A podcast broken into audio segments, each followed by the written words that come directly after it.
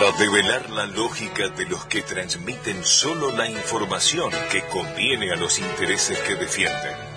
Porque la información no es una mercancía a consumir, porque las condiciones locales son las que deben determinar el pensamiento político y para que la sensatez ocupe su lugar, vamos tirando botellas al mar.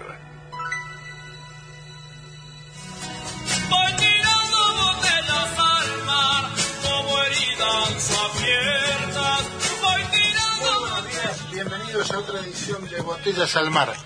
Tenemos el placer de saludarlos, Claudio Angelini quien les habla y Daniel Guerín aquí como compañero. Ah, ¿Qué tal? Muy buenos días. Un saludo también para Horacio Vitangeli que está en la operación de este programa.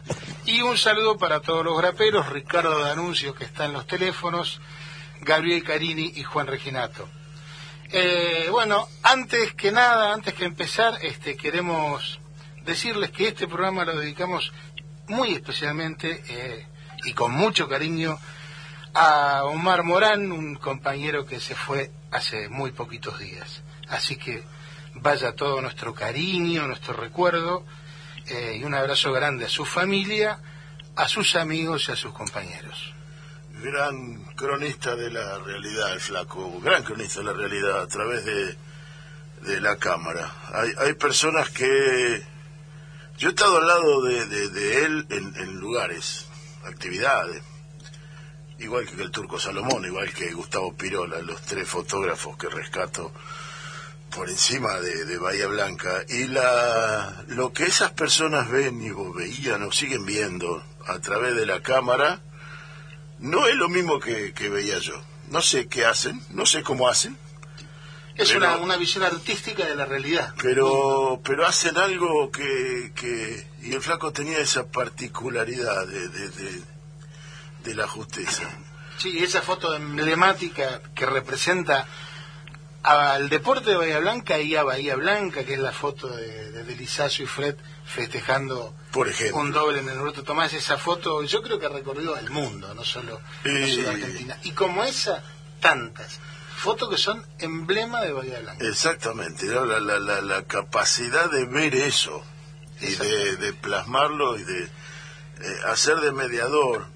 Y, y, y- y tenía una cosa muy especial el flaco, y era, yo lo traté algunas veces a lo largo de la vida, no, no, pero tenía la cosa rara y maravillosa de que a la segunda vez que lo encontrabas era como si fuéramos amigos. Sí, sí, sí. Y lo único que yo sabía que sacaba fotos, que era un profesional de fotografía y que era de Villamitre.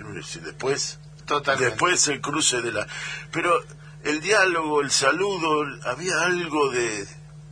Sí, la, la- la vamos- calidez humana que, Lo que- vamos a extrañar mucho y lo vamos a- a Exactamente, seguir. exactamente y, y más este hace muy poquito también se fue el turco Salomón que era el otro el otro el otro integrante de una dupla formidable. Así que bueno nada nuestro cariño inmenso para para todos eh, y en especial para su familia Exactamente. y bueno y arrancamos el programa después de este momento Sumo, sumo. Hay, hay- bueno, hay otra otra pérdida que tuvimos en el día de hoy o ayer, no estoy seguro, que es este un, un, un futbolista. eh, futbolista de Olimpo, hizo historia en Olimpo, no es lo mío el, el, el fútbol, eso sí, pero pero bueno, eh, de pie, de pie. Roberto de Pietri Roberto de Pietri, el- el- se fue por COVID, lo que, que no es el caso del Flaco Morán, no no no este, él estaba un día y al otro día no estaba más, y, al otro instante, y así me parece bárbaro irse así. Pero de Petri la peleó, la peleó en el hospital, la peleó internado y se fue. Y, y, y es, amerita una reflexión sobre esto, ¿no? No sé si tenía enfermedades, desconozco el, el total, pero tenía 55 años, un hombre muy joven muy joven para irse así, se supone con defensas superiores a las de por, por haber sido un, dep- un deportista de élite, ¿no? es decir, es un deportista de alto rendimiento. Antes de la pandemia yo descarto de que De Petri tenía un estado físico muy superior al mío, por ejemplo por ejemplo. Eh, porque él ha corrido en un partido lo que yo he corrido en mi vida. Entonces, este, pero, pero sin embargo la porquería esta se lo, se lo, se lo llevó. Y, y es una reflexión a, a considerar, me parece, para aquellos que están Sí, que todavía tienen dudas, ¿no? Y, y todavía- Exactamente, exactamente. No vamos a ampliar esto, pero pero lo quiero retra- retraer acá. Y obviamente un, un, un recuerdo, un saludo a su familia y un recuerdo a quien hizo felices a buena parte de los vallenses, quienes disfrutaron del fútbol, que han perdido también una, una Tal cual, figura. podríamos una decir que es otro otro personaje emblemático de Bahía Blanca, también sin ninguna duda. Seguro que sí, pero bueno. Y bueno, y las- Este, el punteito habitual de noticias que puntito hacemos habitual. tiene que ver justamente, por Eh, supuesto, En la pandemia, ¿no? Yo creo que ahí la Argentina está atravesada por tres cosas. Una, el mundo entero, la pandemia. Y las consecuencias de la pandemia y la forma de encarar la pandemia. La segunda, la macroeconomía, que viene bastante intentando organizarse. Y luego la economía interna, la microeconomía, si se quiere decir, o la, la economía social, o la, la- economía interna de la Argentina. Y allí es donde empezó a, a tratar de meterse eh, el esquema sobre el cual va a, ir, va a ir yendo. Lo que ha pasado esta semana tiene una vinculación fuerte con la pandemia, pero está íntimamente asociado a la macroeconomía. Eh, nuestro presidente ayer participó del Foro Económico de San Petersburgo. Por segunda vez, este era un, es el, el- Foro Económico de San Petersburgo es un foro internacional de economía que surgió hace varios años atrás. La Argentina participó varias oportunidades. También participó Brasil, este, estuvo Bolsonaro presente. Este, pero que está, de alguna manera es un, bueno, lo- lo- los grandes financistas del mundo, los dueños de los grupos de inversión, se reúnen en Davos y convocan a los países. El Foro de San Petersburgo es un Estado que convoca a inversores y países. Tiene una diferencia. Obviamente es eh, Rusia el que convoca y el que lo arma, pero había un particip- una participación muy grande y muy significativa. La que tuvo de especial de ayer el foro, este foro de San Petersburgo, que obviamente se hizo en forma virtual, fue eh, el lanzamiento del, de la producción, el, anuncio de la producción de la Sputnik eh, V Vida, que se va a desarrollar en la Argentina. A partir del lunes comienzan a llegar los, este, los componentes para la integración, el formulado, creo que sería la palabra correcta, de la vacuna aquí en Argentina.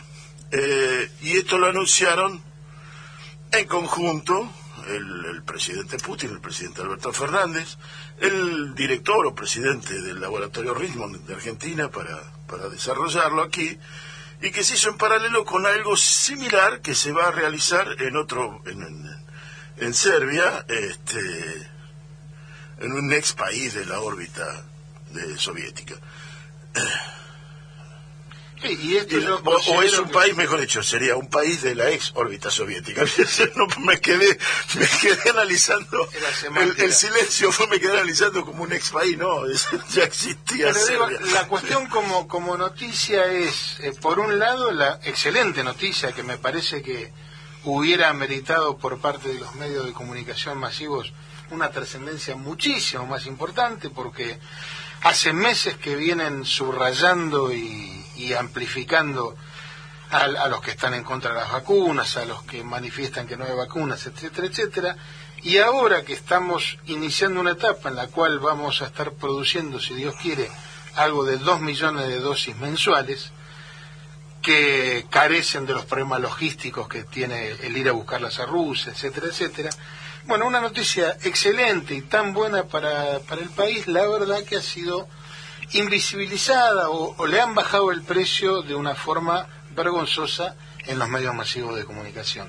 Por eso quisimos empezar este resumen de noticias este, subrayando algo tan importante. Es que para mí es eh, la nota de la semana. La nota de la semana es, se anuncia que este domingo, creo es, empiezan a llegar eh, para, para armar, eh, para titular las vacunas. Es cierto, no es una vacuna de desarrollo nacional, pero es una vacuna que se va a realizar en el país.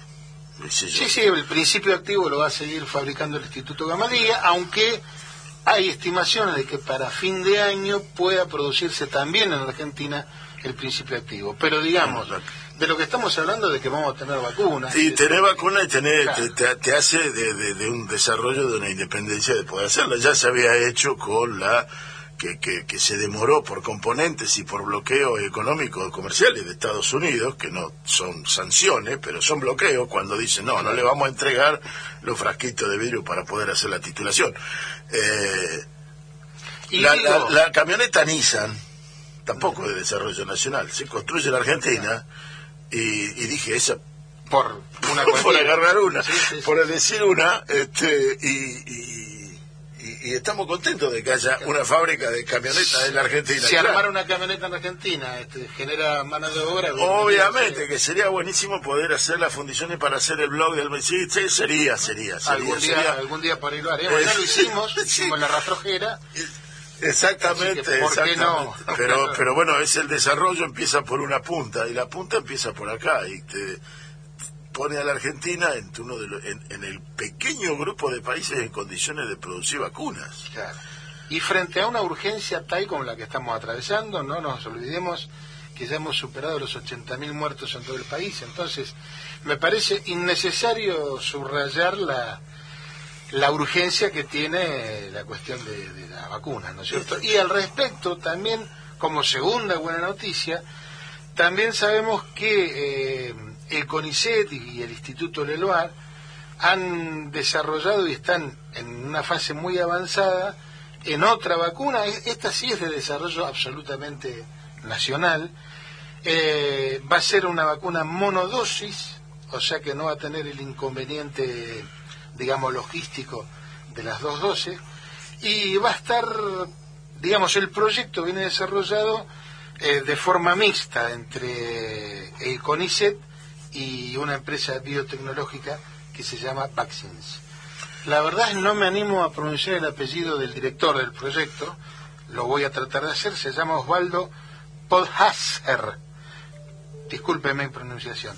Pero bueno, es el investigador, el coordinador de este proyecto. Sería interesante saber de qué idioma estamos hablando para, para, para poder criticar la. Sí, para poder cual. criticar la, la pronunciación. Hago una pequeña digresión. Acá tenemos el Hospital de la Asociación Médica en Red Blanca, que es el HAM, AM. Todo el mundo le dice HAM. Digo, no sé por qué, ¿no? Porque con ese criterio a Hugo le diríamos Hugo, por ejemplo, o a Horacio, Horacio. Pero bueno, eso es una, una digresión. Listo, ahora lo llamamos a Héctor. Y además de ese desarrollo de, de, el CONICET del Elba, también hay otro, en, también en grado de desarrollo y de avance, eh, que corresponde a la Universidad Nacional de San Martín, liderado por una investigadora del CONICET que es Juliana Casataro.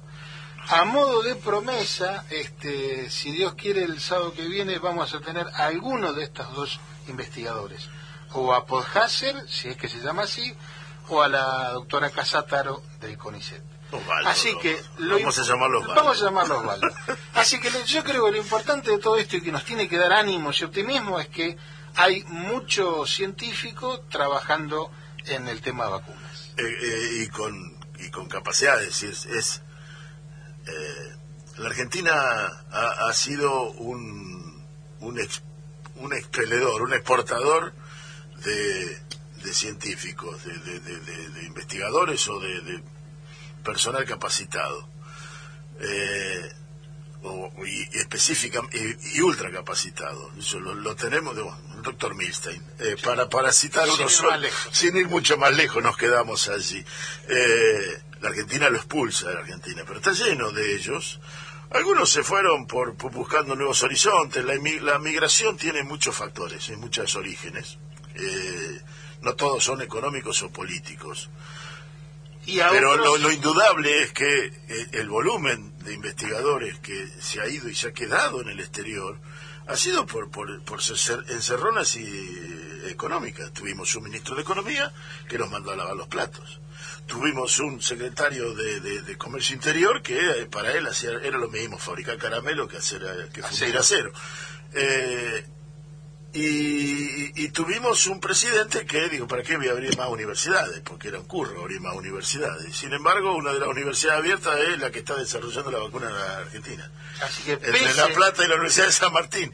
Es decir, pese a esto, hemos seguido este, exportando científicos, muchos de los cuales volvieron y volvieron capacitados. Y eso está, está perfecto y, y- y es lógico que un científico busque nuevos horizontes, pero que tenga siempre la posibilidad del regreso. Sí, sí, Eh, su desarrollo aquí en el decir, país. a- a- el, el- el hombre, y no es justamente una carrera que tenga como objetivo de llenarse de dinero o hacer negocios. Algunos lo habrán hecho, pero no es el común denominador. Na- nadie que entre al CONICET tiene por objetivo Hacerse hacerse multimillonario. Sí, sí, sí. Eh, que hago, compro Bitcoin o... Claro, o dice, no, no, no, exactamente. No, no, no, y, y sin embargo, y pese a todo esto, se sigue produciendo científicos, se siguen generando, y con limitaciones y limitaciones se sigue buscando uno- un horizonte al cual se está yendo. La ciencia de la década de 60 en Argentina había tocado un pico máximo en el mundo muy significativo. Eh, y luego vinieron varios retrocesos con reflujos. Esos reflujos fueron los menos. Algún momento del, del gobierno de Alfonsín, el momento del lanzamiento del, del plan, del proyecto de- en el gobierno de Cristina Fernández de Kirchner, pero en el medio fue deterioremos esto porque es un gasto tener esto. Totalmente. ¿Para qué me sirve a mí tener un físico nuclear? Dijo alguno. Sí, sí, sí. Y bueno, ¿qué querés que te diga? Y mira, ¿Qué justamente, te diga? cómo están enganchadas las cosas unas con las otras. Esta semana, después de cuatro años, volvieron a producirse computadoras en el país, en el marco del programa Juana Manso, que es una continuidad de Conectar Igualdad. Eh, el Estado Nacional va a invertir algo de 20 mil millones de pesos en la compra de 633 mil computadoras para estudiantes.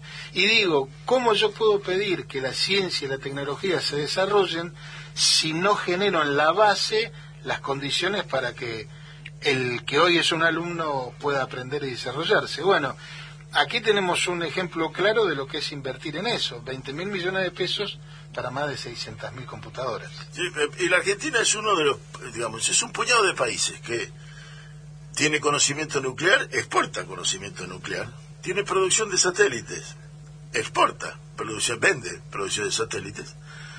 Argentina está produciendo y está en condiciones de desarrollar una vacuna que está en etapa de, investigación, pero está de, de- de desarrollar una vacuna propia y está produciendo entre dos, o potencialmente entre dos y tres vacunas con patente externa, extranjera, a desarrollar y producir en el país. Y es uno de los pocos países del mundo que produce automóviles. Y era uno de los pocos países que producía ba- barcos. Después vamos a estar hablando de esto. Pero tenía su astillero y la potencialidad está para que vuelva a hacerlo. Pero hay que recordar las marchas, manifestaciones de Astillero Río Santiago en la ciudad de La Plata eh, pocos meses atrás. Sí, un par de años. Tal cual. O sea que, pese al intento destructivo, está planteado así. Y el absurdo de esto creo que llega al paroxismo de otro tema que vamos a tratar en el día de hoy, y es lo que se plantea con el tema de la producción de la carne. Argentina es, tiene una tecnología que es capaz de exportarla, tiene conocimiento tecnológico de trazabilidad y desarrollo eh, superlativo a nivel mundial, y esto lo ha hecho básicamente la empresa privada, eh, igual que la producción de automóviles, lo ha hecho la empresa privada. Sin embargo, cuando se plantea el tema de que no hay consumo interno, el- la respuesta es hay que aumentar la producción. El aumento de la producción tiene varios factores, menos la inteligencia de plantear tiene que aumentar la producción. Cuando es el inversor el que tiene que aumentar la producción. Lo- los sectores populares no producimos carne. Los sectores populares lo sumo laburamos en el frigorífico, laburamos en el campo, o somos los veterinarios que le atienden el ganado, pero no somos los dueños ni de la tierra ni de las vacas. No tenemos capacidad de aumentar la producción. Y el gran capital argentino, la burguesía nacional, lo que eso tiene como resultante aumentar los precios y si es posible produciendo menos. Es decir, maximizar sus ganancias produciendo menos, lo que es un punto anticientífico. Claro, es, es, un, es un mensaje contradictorio y confuso, creo que yo profeso, para decir, miren, quiten toda regulación, dejen exportar, déjennos cobrar lo que se nos canta, entonces así vamos a producir más hacienda. Y si producimos más hacienda, entonces van a bajar los precios. Yo me permito desconfiar, Yo también. este, porque, digamos, en definitiva lo que me están diciendo es dame todo lo que yo quiero y te prometo que después, Voy a cumplir con por algo. ahí capaz que baja un poquito los precios. No, pero es que de ese formato, de la chique ese, de maximizar las ganancias, a la- a la- en el final del proceso, el que sufre es el sistema del Estado, entre el cual hay que incluir necesaria e indispensablemente el desarrollo científico-tecnológico. Sí, Y el desarrollo científico Ahora, digo- tecnológico que, Claro. que hoy estamos resaltando como el, el, el, el esquema por el cual hay que estar orgullosos. Ahora, que sin duda hay que mantener e incrementar la producción de Hacienda, eso no hay ninguna duda. Obviamente, Una pero- verdad de perogrullo, somos cada vez más, necesitamos cada vez más alimentos. Pero- Eso no está en discusión. Eso, claro que no lo estoy discutiendo Claro, eso, pero claro. no lo puede, no puede reclamarlo el que produce. Exactamente, si, si vos producís, producís vos más y ya está. Porque es decir, la, la corporación de los de, de- de los productores de carne dice hay que aumentar la producción. Sí, sí, está bien. ¿no?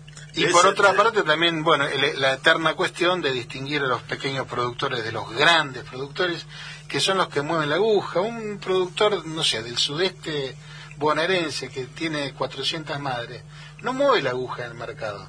Son otros actores, Obviamente. muchísimo más grandes y concentrados, con los que hay que lidiar y eventualmente tener conflictos para ordenar un poco este mercado. Claro, bueno, y por último, lo que tenemos es otra noticia, que yo la pongo en el mismo zurrón de estas noticias Totalmente. que están acá dando vueltas, y es que eh, la- la- se anunció oficialmente y se hizo la presentación, nuestro presidente viajó a Mendoza, a la República de Mendoza, no, no, a la provincia de Mendoza. No, no, todavía es problema. No, provincia, provincia, no, eso es una locura de alguno. Mendoza es tan nuestra como... Pero bueno. Como dulce leche. Exactamente. Eh, aparte que es bellísima. Y la, la, la, la capitalización de la empresa IMSA, eh, que había sido abandonada y dejada para el- los buitres que sean carcomidos, en un manejo raro económico de el grupo Pescarmona, eh, en el que se con su propia subsidiaria en, en, en Brasil hizo un negocio extraño de dependencia de la empresa brasilera. En Brasil las cosas no fueron como estaban previstas y entonces la empresa IMSA en Argentina se cayó. Entonces, aparentemente esa subsidiaria en Brasil de alguna manera le generó, no sé, bueno, son cosas que pasan, pero la cuestión es que cosas que pasan, digo así, pasaron cosas, debe haber dicho tal cual. Eh, vamos a aclarar, IMSA es Industria Metalúrgica Pescarmona Sociedad Anónima.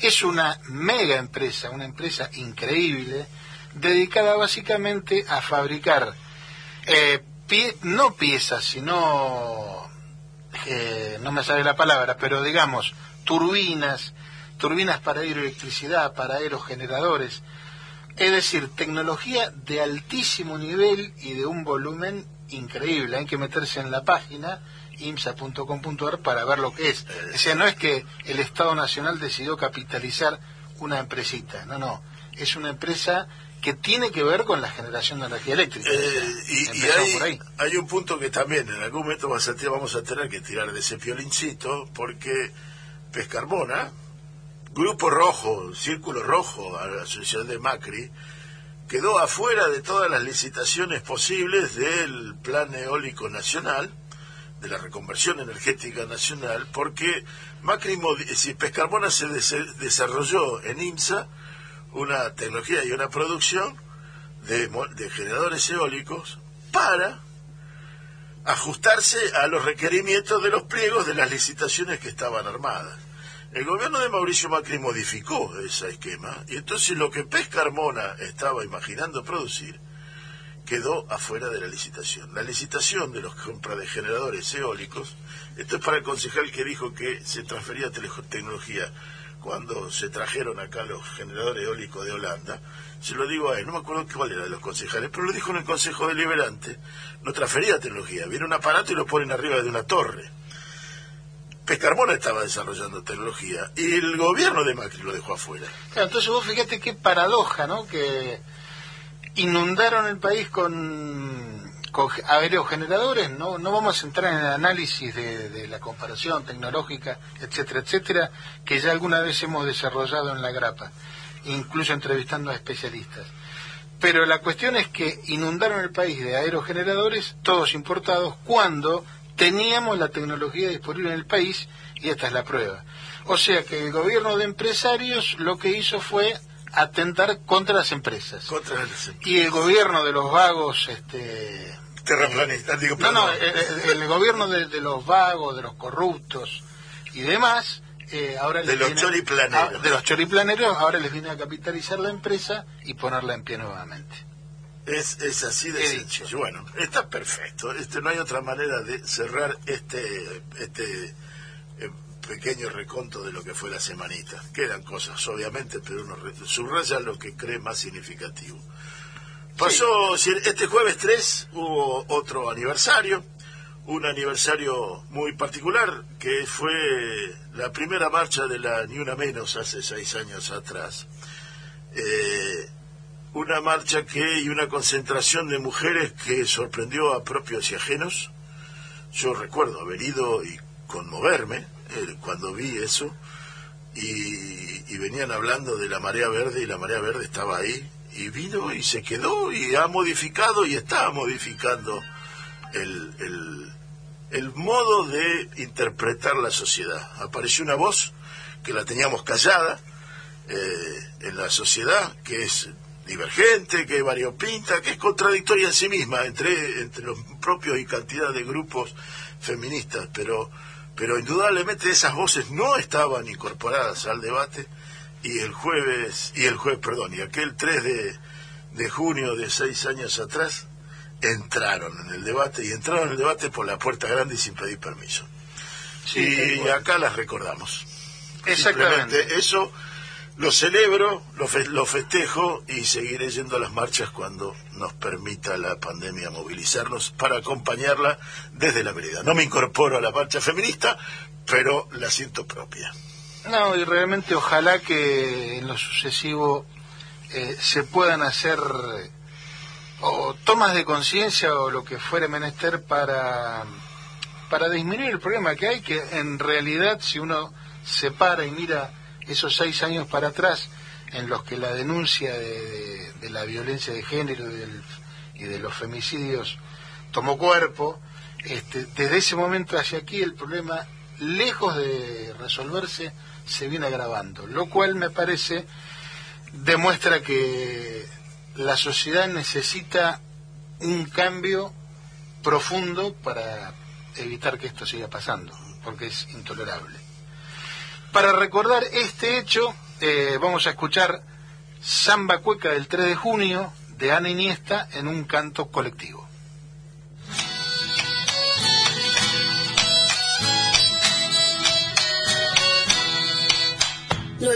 Cantes a mis trencitas, ni a mi cintura, ni a mí sin razón. Como a piecitas de porcelana, el autor nos canta sin ton ni son. Es que yo no quiero canciones tontitas donde ser bonita sea tener voz. Es que yo no quiero canciones tan tristes donde solo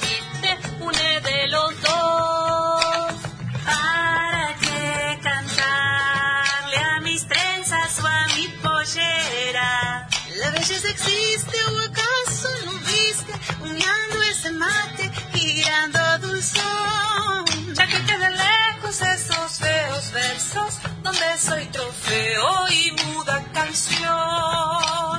En esta samba triste, hoy quiero hacer fiesta. y cantar contenta los cuatro vientos que en esta poesía yo llevo la voz. Y cantar contenta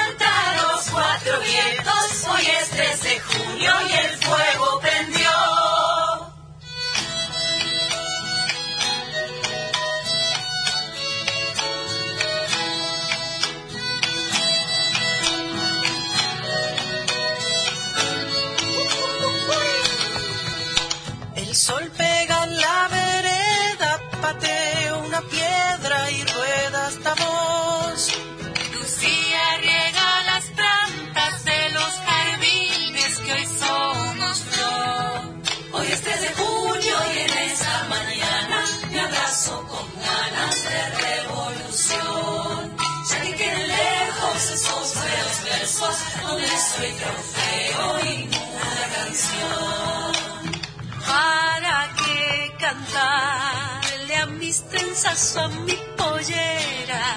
Yo quiero contenta lanzar a los vientos que en esta poesía yo llevo la voz. Hoy es que se pone, hoy esos los versos, palito,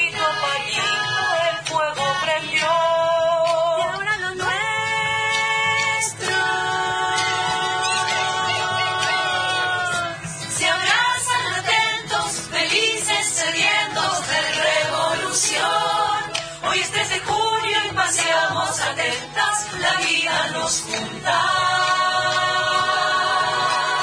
¿Qué vas a hacer vos?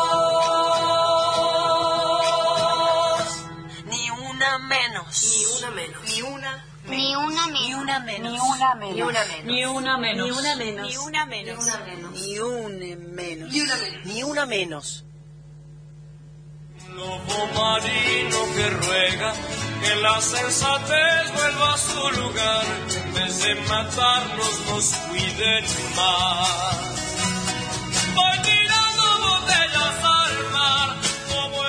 Muy bien, aquí a la vuelta, mientras esperamos eh, si podemos comunicarnos con el invitado que tenemos previsto para esta hora, que es Oscar Ruiz Huidobro, para hablar un poco del tema de, la carne, del aumento y demás.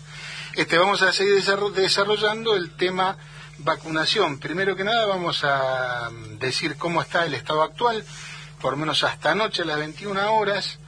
Eh, teníamos en el país casi 17.500.000 dosis eh, recibidas distribuidas entre las distintas jurisdicciones para aplicar en vacunatorios, de las cuales 13.600.000 ya están aplicadas, tanto sea personas con una sola dosis o con dos dosis. De manera que lo que decimos siempre, pensamos que el, panorama es alentador en cuanto a provisión, en cuanto a cantidad de vacunas que hay. Pero a eso hay que agregarle que hoy a la madrugada estaban llegando más de 800.000 Sputnik desde la Federación Rusa. Y además, algo que quiero que Daniel Sí, me ayude a desarrollar es la compra de Kisilov.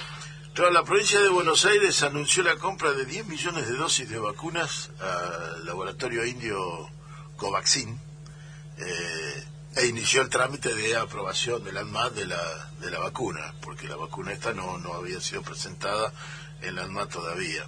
Y, se, y además, no solo los 10 millones de, de- de- de la compra, sino que el contrato firmado tiene una extensión de por 5 millones más. Es decir, que hay un compromiso un nuevo compromiso de otro laboratorio de 15 millones de dosis en el próximo tiempo. No hay fecha de llegada de estas vacunas.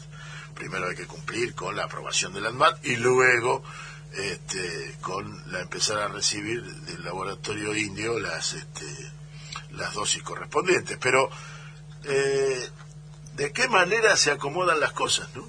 Ah, por otro lado, la provincia de Buenos Aires comenzó a partir de hoy Sí, a partir de hoy comienza la vacunación para mayores de 70 años sin necesidad de solicitar el turno. Sí, y que sirva esto para difundirlo y para pedirles por favor a todos los oyentes que lo difundan también, porque por ahí hay mucha gente que no ha tomado conocimiento. Es decir, que a partir de hoy, siendo mayor de 70 años, no es necesario anotarse en Internet, no es necesario hacer nada. Simplemente ir al- a los vacunatorios, hay un listado publicado de vacunatorios, que son unos cuantos, y presentando el documento acreditando que uno tiene más de 70 años, está en condiciones de vacunarse. Es decir, a- hay varias cosas, ¿no? Es decir, ha habido todo... eh, eh, eh, hay, hay una gran movida antigobierno, que directamente la tengo que nombrar de esta manera, que es antigobierno de el, el Frente de Todos. Sería Eh, anti este gobierno. anti el gobierno actual. es una campaña anti este gobierno que ha martillado sobre varias cosas y a medida que esas cosas sobre las que martillaban fueron derrotadas por la realidad, arranquemos con el aislamiento no sirve, con los barbijos no sirven, con la vacuna no sirve, con las vacunas son pocas, digamos, ha ido un, un retroceso. Porque Absolutamente. la ciencia demostró que el aislamiento sirve, que el barbijo sirve, que las vacunas sirven y que las vacunas llegan. la siguiente que tuvieron, pero no llegan de este, de esta vacuna. Y si me estás entorpeciendo el debate, mi amigo, déjame que, déjame cerrar el negocio, este, y, y avanzar con el laboratorio los acuerdos, porque todo lo que voy a estar haciendo ruido acá, o me sube el precio de la vacuna, que me quieren vender o dicen, no, a estos locos no les vendo nada. Claro, de alguna manera entor- entorpece, dificulta. Exactamente. Pero en el medio de eso, además, era, nos prohíben a los distritos comprar vacunas. Un senador, ignorante de la votación que había realizado en el Congreso, se lo reprochó al, al- al- a Cafiero, al ministro eh, jefe de gabinete, Claro. en la exposición que tuvo en el Senado el miércoles jueves pasado. La respuesta de Cafiero es, senador, ¿por qué no lee lo que vota? Está permitido que compren. De ahí a que ninguna- puedan es otra historia. La provincia de Jujuy anunció que iba a hacer un acuerdo con China, con un laboratorio de China, para la- la incorporación a la compra de vacunas. Esto lo anunció, anunció que iba a hacerlo, todavía no está anunciado que se hizo. La provincia de Buenos Aires, la ciudad de Buenos Aires, dijo que iba a hacerlo, que estaba, que más o menos, pero que la realidad era que no había laboratorios que ofrecieran y que los laboratorios le decían, tenés que ir con el gobierno central, que lo que debe haber querido hacer es comprar la vacuna tan reclamada por los visitadores médicos con título en el, Sena- en el de legisladores. No la voy a nombrar. Y, y los este y, y por otra parte, la provincia de Buenos Aires sin bombo ni platillo de que estaba negociándolo, no es que lo llamaron por teléfono y le dijeron, che, firmé, dale, listo, firmemos. No, No, no, no esto ha sido un proceso, una negociación, una cosa larga, en las que llegamos al punto donde Sí, sí, uno supone que no. no no es que Anuncian la firma. Sonó un teléfono en La Plata, le dijeron, Kisilov, miren, nos sobran 10 millones de vacunas, le interesa. le- No, le interesa. ha sido fruto de una negociación complicada. Es una negociación, qué sé yo, si digamos, es una construcción de un Exacto. negocio entre entre estados, en un subestado, para ponerle algún título a la provincia de Buenos Aires, Y lo que me parece que hay que resaltar, que ya el sábado pasado creo que lo comentamos, es que estas vacunas que eventualmente compraría la provincia, porque lo que se está haciendo es firmar un- una carta de intención, un contrato, pero si eventualmente la provincia adquiriera vacunas, las pondría a disposición del gobierno nacional. Eso es lo último. Es en una visión solidaria por un lado y federal por el y otro. federal por el otro, que a mí solo me siga a decir cuando leí este, la provincia, las 10 millones de vacunas las pone a disposición del Ministerio de Salud de la, de la Nación, a mí me salió muy de adentro algo así como una especie de viva Perón. ¿Por qué? Porque es eso, eh, a lo que nos han llevado. Escuché reclamo decir, ¿dónde está mi vacuna? Me robaron mi vacuna. No existe mi vacuna. Ni la mía, ni la tuya, ni la del tarado que dijo eso. Existen nuestras vacunas. Y nuestras vacunas son indispensables y necesarias. Lo que hoy el mundo está descubriendo, porque lo están diciendo, es que necesariamente las vacunas tienen que tener el 70% de la población mundial. Si no está vacunado el 70% de la población mundial, no sirve en la vacunación. La vacunación es colectiva, es un hecho colectivo y global como es la epidemia. Por eso, Eso. le decimos pandemia. Exacto. Decir, Y, como tal, la vacuna como bien es un bien colectivo. Es un bien colectivo y una necesidad colectiva. Estados eh, Unidos anuncia que va a donar 8 millones de vacunas. Los primeros comentarios eran de 80, después dijeron 8. Bueno, un Ni cero, ocho- un cero se le escapa. Ni 80 ni 8 son suficientes. Exacto. Eh, Es una 80 población- por lo menos puede mover el, el perímetro en algún país. 8, es un absurdo. Vamos a donar 8 millones de vacunas. Se te cayeron, se te, no se te apagó la heladera, tenés que regalarla. Esto es la diferencia y el, el debate que está en la geopolítica. Putin dijo varias cosas en su discurso ayer en el foro de, económico eh, de, de San Petersburgo, que es decir, nosotros no tenemos ningún problema con Estados Unidos, Estados Unidos tiene un problema con nosotros, anunciando lo que va a ser la cumbre que va a tener con, con Biden la semana que viene. No me acuerdo si es el 14 o el 15 que se reunirían. Y, allí lo que nos está, lo que le está planteando el mundo eh, eh, eh, Putin es que queremos, necesitamos del resto y construimos para el resto y lo construimos en parejo. Dijo otra cosa más Putin que me resultó sumamente interesante eh, y le propone, y lo dijo ayer, a la Unión Europea hacer negocios sin usar el dólar. Para nosotros el euro vale, nos sirve, pueden hacerlo. Y lo hace además anunciando el cierre del, del, segundo gasoducto más importante que abastece a Alemania. Ese segundo gasoducto que se está haciendo pese a los bloqueos de Estados Unidos, porque Estados Unidos le bloqueó con bloqueó y por eso demoró el gasoducto durante el gobierno de, Donald Trump, que le puso bloqueo y había algunos elementos que pasan por componentes norteamericanas que no se podían aplicar en este en ese gasoducto. Joe Biden levantó ese bloqueo, pero no modifica el esquema y por eso se está avanzando. Los caños ya están en el lado alemán, eh, alemanes ya están en el lado ruso, solo resta soldarlos, dijo Putin. Pero lo que tenemos en, miras es el, el, acuerdo comercial, y el acuerdo comercial podemos hacerlo, lo dijo públicamente, sin el dólar. Y se ha ido de tal punto de la geopolítica. Estados Unidos está perdiendo la capacidad del dólar, Estados Unidos está perdiendo la batalla geopolítica que quiso hacer, acusa a los otros, pero la quiso hacer Estados Unidos desde la producción de vacunas, y es una pérdida. Y el último estertor que estamos viendo de ese esquema geopolítico es la payasada de en Argentina de reclamar por una vacuna en particular. Sí, bueno, eso te iba a decir que esto que vos estás señalando que de alguna manera demuestra que todo tiene que ver con todo, que no hay, no hay cuestiones que son casuales, azarosas, todo tiene una relación y en el fondo de esa relación hay un signo pesos o dólares o euros, como, lo, Pero lo cierto es que la problemática global de la vacuna no, no se sale de ese marco. Eh, hay un problema geopolítico y hay un problema económico. Y ese problema geopolítico y económico se viene a reproducir a nivel doméstico, a nivel casero. Eh, tenemos acá los, ustedes saben que los visitadores médicos en realidad se llaman agentes de propaganda médico, APM, agente de propaganda médica. Y bueno, lo que está haciendo una parte de la oposición, una parte, no, no, no, no digamos todos, pero es hacer un lobby feroz a favor de un laboratorio. Y uno tiene el derecho de preguntarse, bueno, ¿por qué el lobby a favor de un laboratorio? ¿A cambio de qué o qué es lo que está pasando?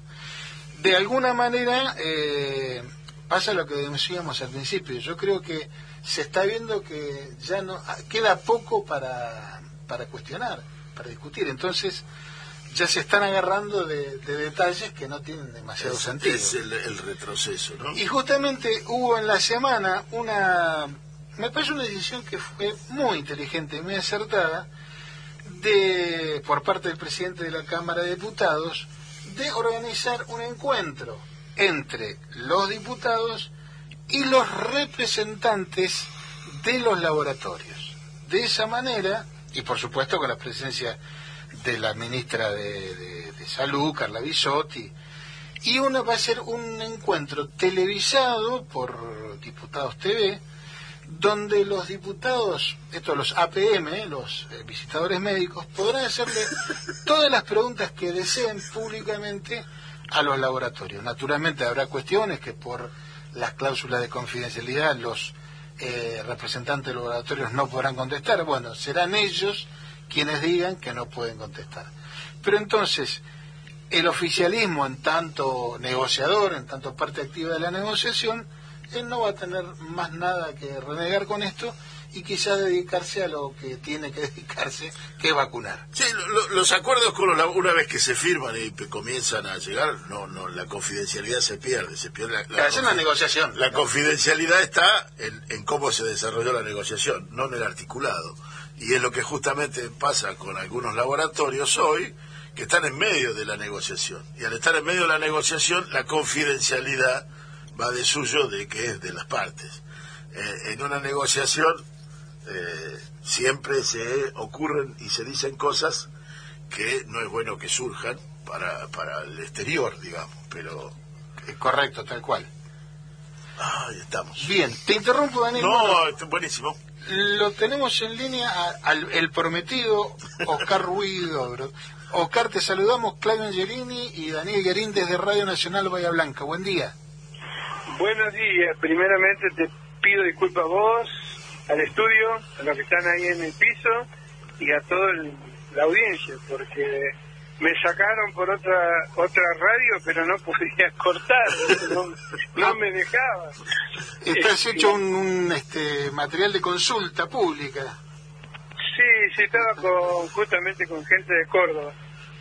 Claro. Bueno, aunque sea vamos a hacer una preguntita, eventualmente nos juntamos otro sábado, no hay ningún problema. No, no hay ningún problema, sí, sí, sí. sí. Damos por descontada tu, tu Sí, seguro, predisposición. no, yo estoy a disposición de ustedes. Mira, Oscar, Pero- básicamente, lo, y, y- primero que nada agradecerte ¿no? que, que nos atiendas. Eh, y vamos a decirle a la gente que vos sos presidente de la Federación de Cooperativas Autogestionarias de Carne, ¿está bien dicho así? Sí, sí, sí. sí. Este, y bueno, en tal carácter queríamos tener una voz de alguien que forma parte del proceso de la carne. Y básicamente la pregunta que, originaba todo esto era ¿por qué la carne viene aumentando a un ritmo mayor que la inflación? Eh, y nuestro interés eh, en saber esto es naturalmente porque hay compatriotas que no están pudiendo comer carne. Mira, hay distintas teorías, hipótesis y, y probables puntos de vista de acuerdo a los intereses de clase que represento. Yo represento a la clase trabajadora, por lo tanto tengo un interés totalmente distinto al de la sociedad rural argentina o de la mesa de enlace. Eh, eso me permite ver determinadas situaciones que a otros no le permite ver. Eh, por ejemplo, el alza del precio indiscriminado, y yo te diría, aunque me cueste lo que sea, y lo podría caracterizar como criminal en época de pandemia, donde la gente se está muriendo a, un nivel de que jamás antes la historia del mundo lo conoció, y Argentina también, este, es muy jodido, y es muy jodido que los sectores eh, más concentrados o que tienen el, eh, la mayor cantidad de carne o alimento o lo que sea, están recibiendo pingüe ganancias, están recibiendo ganancias que nunca tuvieron, mientras la gente cada día está más pobre. No es un problema, aclaro, del gobierno, sino una situación de lo que se está generando a nivel de quienes manejan el poder real. Entonces, eh, si vamos a la carne, ¿por qué el precio de la carne sube que nuestros compatriotas no lo entienden? Entienden cuando van a la carnicería que no pueden comprar. Exacto. Eh, yo le diría a todo el pueblo que nos está escuchando que piensen un poco en los diversos momentos históricos que tuvo eh, la industria de la carne en Argentina, que no lo tienen por qué saber, pero que se los puedo comentar rápidamente. Después de la Segunda Guerra Mundial hubo un crecimiento de, de una necesidad de carne en todo el mundo. Argentina pudo resolver ese problema, pero en los 10 años posteriores, Argentina no tuvo producción y productividad de carne porque estaba haciendo una de las de las que más plata ganaba en el mundo con la carne que tenía. Le sobraba, había poca población, podía mantener la carne y si la Unión Soviética que existía en aquel momento creció en 100 millones de cabezas, Estados Unidos 90 millones de cabezas, Australia en creo que en 80 o 70 y Brasil también, Argentina en 10 años creció lo que los otros crecieron en ese nivel 10 millones de cabezas. Bien, llegamos a un número de 40 millones de cabezas. Desde el 55 en adelante vinieron distintas épocas donde se aplicó, no sé, vos te vas a recordar, pero se aplicó la veda, se aplicó distintos momentos en distintos gobiernos de la dictadura, lo que sea, aplicaron cosas para no poder, que el argentino no pueda consumir carne como para poder exportarla. Pero desde el 2008 para acá hay una nueva relación de fuerzas, de acuerdo a nuestros pobres estudios, humildes estudios, a lo mejor este, sin sustentos grandes, sustentos teóricos, pero podemos decir que en el 2008 se fainaron las hembras y se fainaron los machos, que era lo que, lo que a veces también se pueden regular el mercado. Entonces, al sacrificar todo eso, lo que lograron es tener un stock en el campo, un stock, digamos, de rodeo, que no sirve como para poder enfrentar una demanda internacional. ¿Qué quiere decir eso? No podemos abastecer al pueblo argentino de carne y no le podemos vender a pueblos de otro mundo que, pagan en dólares porque no hay. Para, para poder generar el excedente exportable que dé más beneficio, lo que hicieron es subir el precio de la carne. Entonces, nuestro pueblo, la señora, el señor que está escuchando que va a comprar, no puede comprar porque no puede, no le alcanza el dinero, porque a medida que su salario baja y la inflación sube y los precios suben, él no puede comprar. Entonces queda un saldo exportable que puede servir para que la carne este, se pueda llevar afuera y ganar, tener mucha más ganancia. Por otro lado, el otro factor que tiene mucha incidencia es que el señor que antes producía vaca nada más, ahora tiene la fábrica de vaca, pero también tiene la soja, también tiene el maíz. Y dividió sus campos y también nacieron los filó. Y los filós ahora se manejan con una resolución 481, se manejan también para la exportación. Entonces todo lo que está hecho está para la exportación. Si quieren, al señor y a la señora que está del otro lado, le podemos decir que antes el mercado de la carne después del 70 lo manejaba la industria del consumo y que ahora lo maneja la industria exportadora.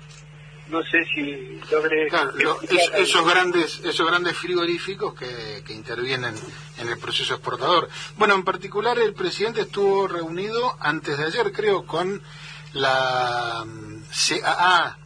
Sí. Eh, ¿Tenés idea de qué resultado tuvo esa reunión? Mira, eh, en un primer momento el gobierno está planteando que retirarle la exportación al sector exportador, esto para que le quede claro a la gente y no se confunda, no le conviene al país, no le conviene al gobierno y no le conviene a los empresarios. O sea, no le conviene a nadie porque tampoco le conviene al pueblo. Claro. Entonces, habría que dejar que se pueda exportar. Bien. El problema no es que se pueda exportar este, hambreando al pueblo. ¿Sí? Ahí está el problema. Entonces, el gobierno lo que ha planteado es que no pueden en este momento tener ese nivel de operatividad si no logran resolver el problema de los precios de la carne en el mercado tradicional argentino. Correcto. Claro, que en, en definitiva es, eh, están apuntando al, al problema de fondo, ¿no? Claro, lo que está haciendo Argentina, el gobierno argentino, es decirle, yo no me opongo, pero necesito carne para la gente. Exacto, exacto. Entonces, eh, lo que está haciendo el gobierno en este momento es decirle, el problema de fondo no es que el argentino tenga que pagar precio dólar, sino de que tiene que haber, que la fábrica de vaca tiene que producir más. Claro, incremente su, su producción de una buena vez. Exactamente, que haya stock ganadero. Exacto. Esa es la discusión de fondo, que nadie la quiere entender. Sí, sí, y aparte transparentar los mecanismos por los cuales esa, esa producción puede dificultarse. Por ejemplo, Claro. lo que vos decías hace un rato, la soja es un negocio que arrasa con todas las actividades productivas.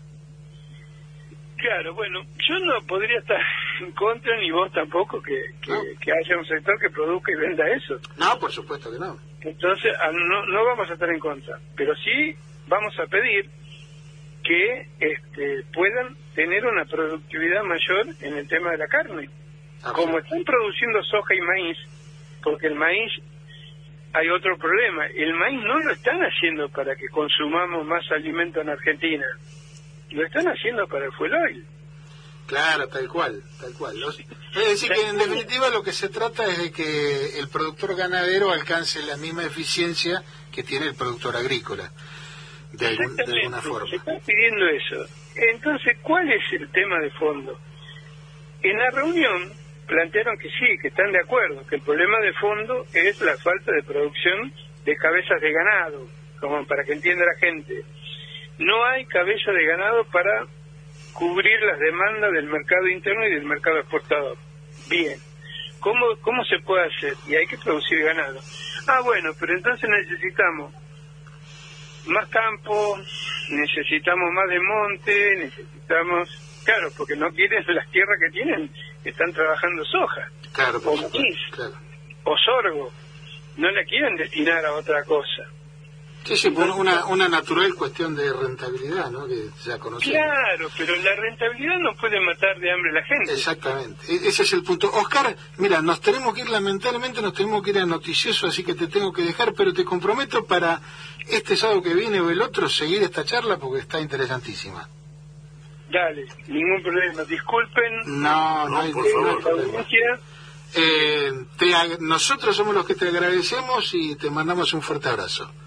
Bueno, muchísimas gracias a ustedes. Ah, gracias. hasta la próxima. Bueno, y nos vamos a buscar el noticioso con eh, Milonga Tartamuda de Alfredo Citarrosa.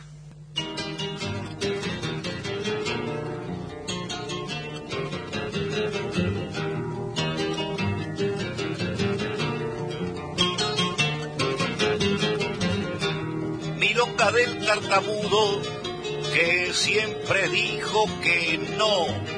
Yo soy pobre y no me vendo, y nadie me atropelló. Por cierto que era su orgullo ser de abajo y no ceder. Cuando todos los de arriba lo quisieron corromper. En el mercado del hombre, si no es bueno el rendimiento, se empieza con los despidos acaba en el vaciamiento.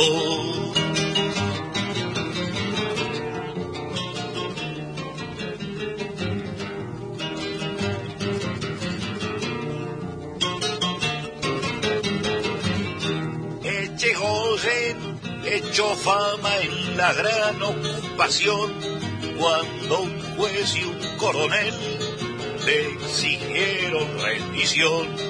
Dele, dele, dele, delegado, no, no se deje chi- chicanear si la gente está a su lado, tiene todo por ganar.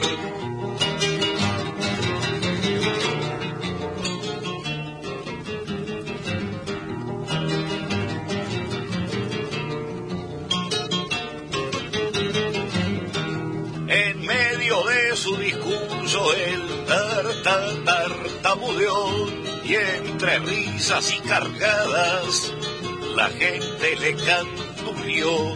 Mi, mi, mi, milonga ta, ta, tartamudeada, milonga para olvidar. Cuando calla el tartamudo, seguro que va a pelear.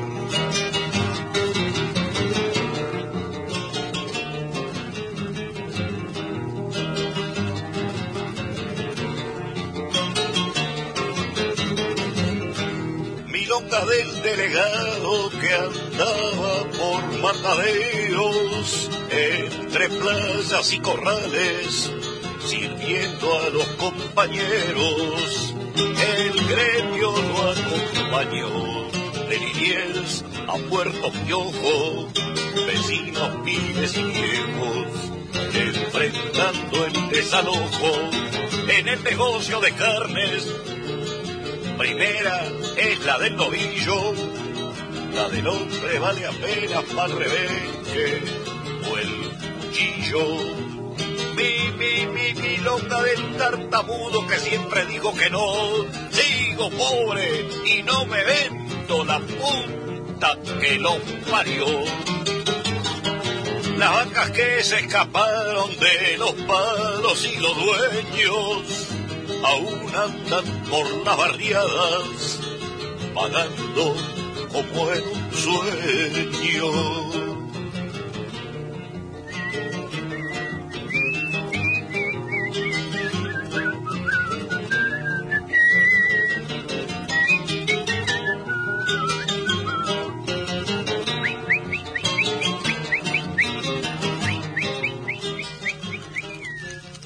Aquí volvemos. ¿Cómo suenan esas guitarras, por Dios? Ese guitarrón de, de- de que lo acompañaba a don Alfredo es algo. Es el, el, el bombo negro, uruguayo, puesto en guitarra. Me, me mandé la frase. Este, bueno, este jueves pasado, no, este jueves, bueno, creo que fue jueves, eh, si no, ahí nos van a, corregir el, el día. Se discutió el presupuesto, la gestión presupuestaria del año 2020 en el Consejo Deliberante de Bahía Blanca y con aprobación por la mayoría automática salió aprobado eh, con objeciones y, y voto en negativo de parte del Frente de Todos. Hubo varias intervenciones, pero una intervención que a mí me gustó particularmente por sobre las demás por la precisión con el que metió el bisturí en el tema educativo, que es la intervención que tuvo la concejala Analía López, con la que estamos en comunicación. Analía, muy buenos días, Claudio y Daniel, te saludamos. ¿Qué tal? Buenos días, Claudio, Daniel, y para la audiencia del, del programa.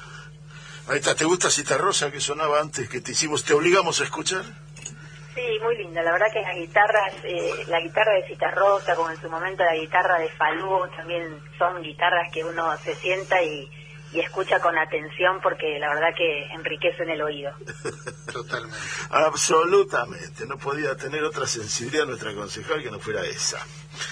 Analía, hiciste una intervención metiendo el bisturí en el tema educativo, en el fondo educativo, lo que ha sido la gestión de Cambiemos durante el año pasado, que quisiera desglosar un poquito acá, contigo, y que nos ayudes a comprender cosas que me cuestan entender. Las subfactura, las subejecuciones por un lado y las sobreejecuciones por el otro. Parece una constante del gobierno de, de la ciudad.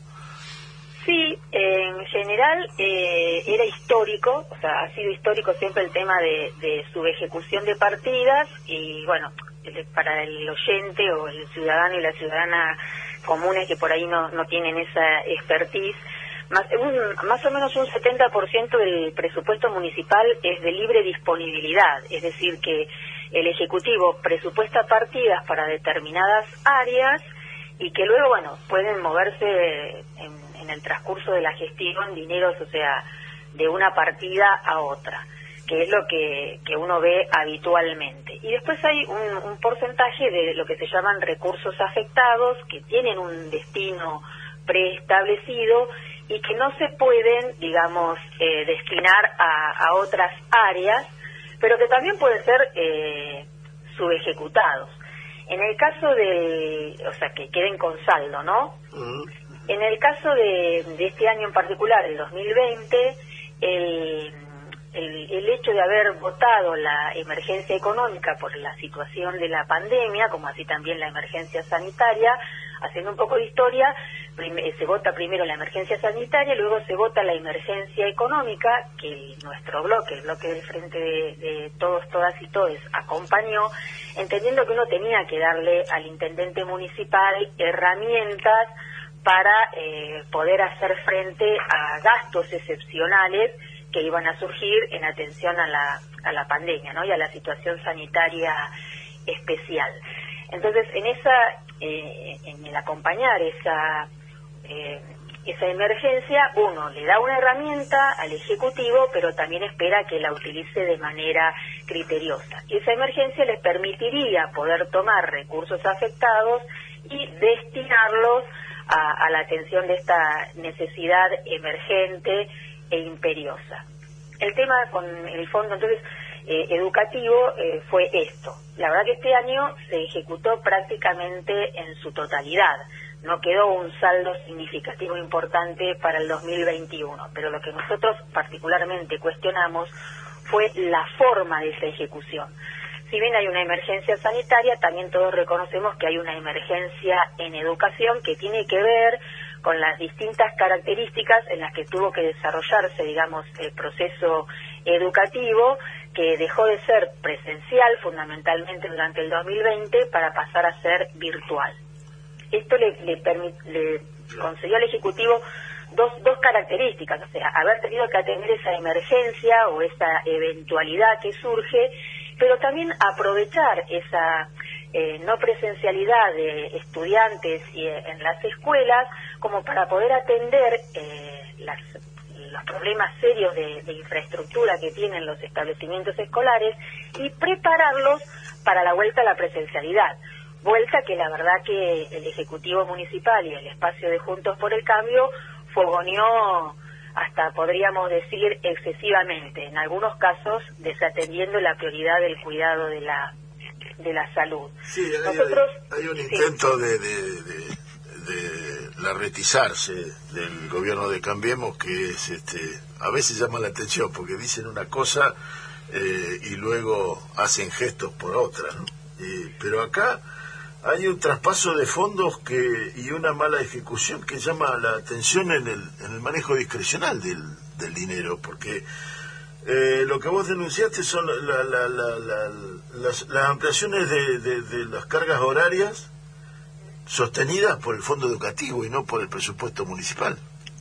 Sí, eh, tal cual. O sea, lo que nosotros observamos es que no se cumple con el piso que la ley 26.076 establece, que de ese fondo, que para que entienda la audiencia, eh, son fondos de origen provincial. O sea, la ley de financiamiento educativo es nacional, eh, de coparticipa a las distintas jurisdicciones provinciales el fondo y a su vez la jurisdicción provincial, es go- el gobernador, eh, coparticipa a los municipios en función de la matrícula escolar y la cantidad de establecimientos educativos estos recursos. Es una medida importante de descentralización que le da un recurso económico al municipio para que en su propio lugar pueda atender las situaciones eh, prioritarias. La ley establece obligatoriamente como piso un 40% del dinero destinado a infraestructura escolar, fundamentalmente a reparación de techos, instalaciones eh, sanitarias, instalaciones de luz, gas, electricidad, eh, cocinas, en el caso de que en las escuelas funcionen comedores escolares. La realidad es que el Ejecutivo Municipal se encontró durante el 2020, porque además la provincia coparticipó puntualmente mes a mes, con 200, mm, un poquito más de 218 millones 366 mil pesos de recursos 2020 y también con un saldo de la partida 2019 que fue subejecutada de 87 millones de pesos. Estamos hablando de un total de 305 millones 366 mil pesos. De ese dinero se destinó un 29,75%, o sea, 90, hablamos de 90 millones, casi 91, 90 millones 851 mil pesos a las reparaciones de infraestructura.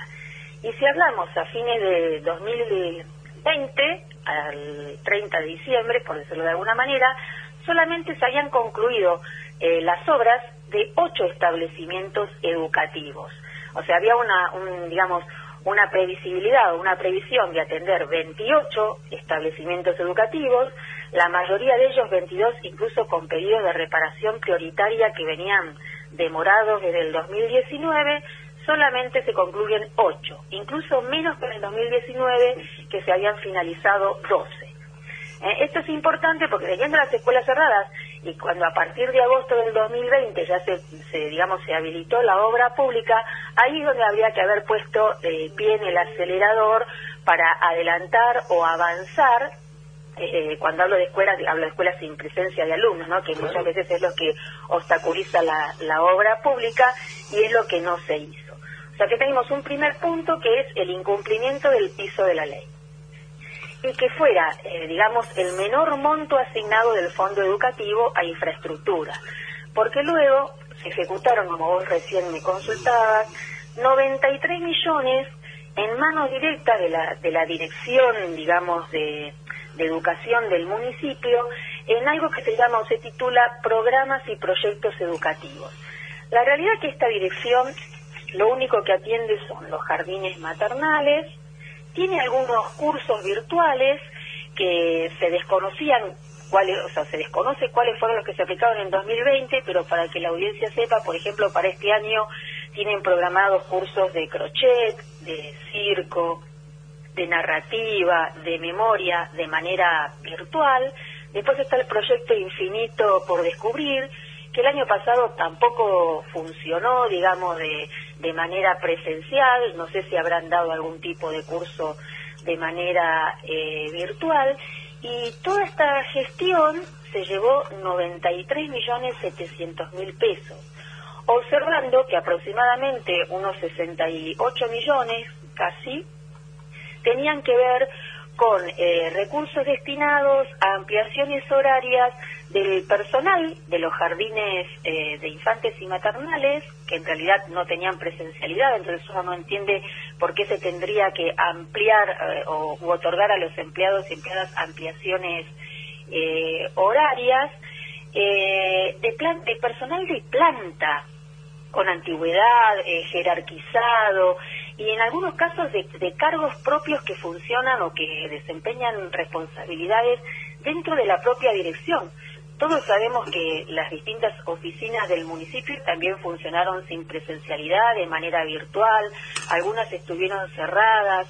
Así que bueno, la verdad que eh, uno se lleva la sensación que esa dirección de gestión educativa y de coordinación pedagógica que en realidad apunta más a cursos no formales, cuando la ley determina que hay que priorizar la educación formal y el cuidado de los establecimientos dependientes de la Dirección General de Cultura y Educación, se está llevando un recurso importantísimo y funciona con dinero de la provincia, no con dinero propio de, de recursos municipales.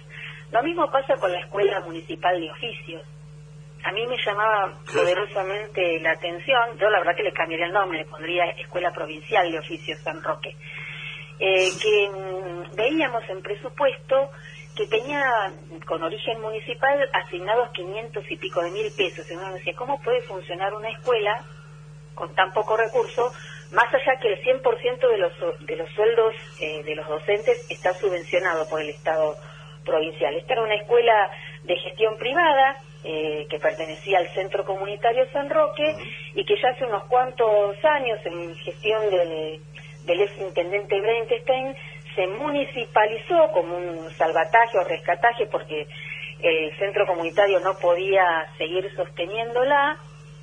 Y bueno, tiene asignado para personal fuera de planta un, un subsidio de 8.500.000 pesos.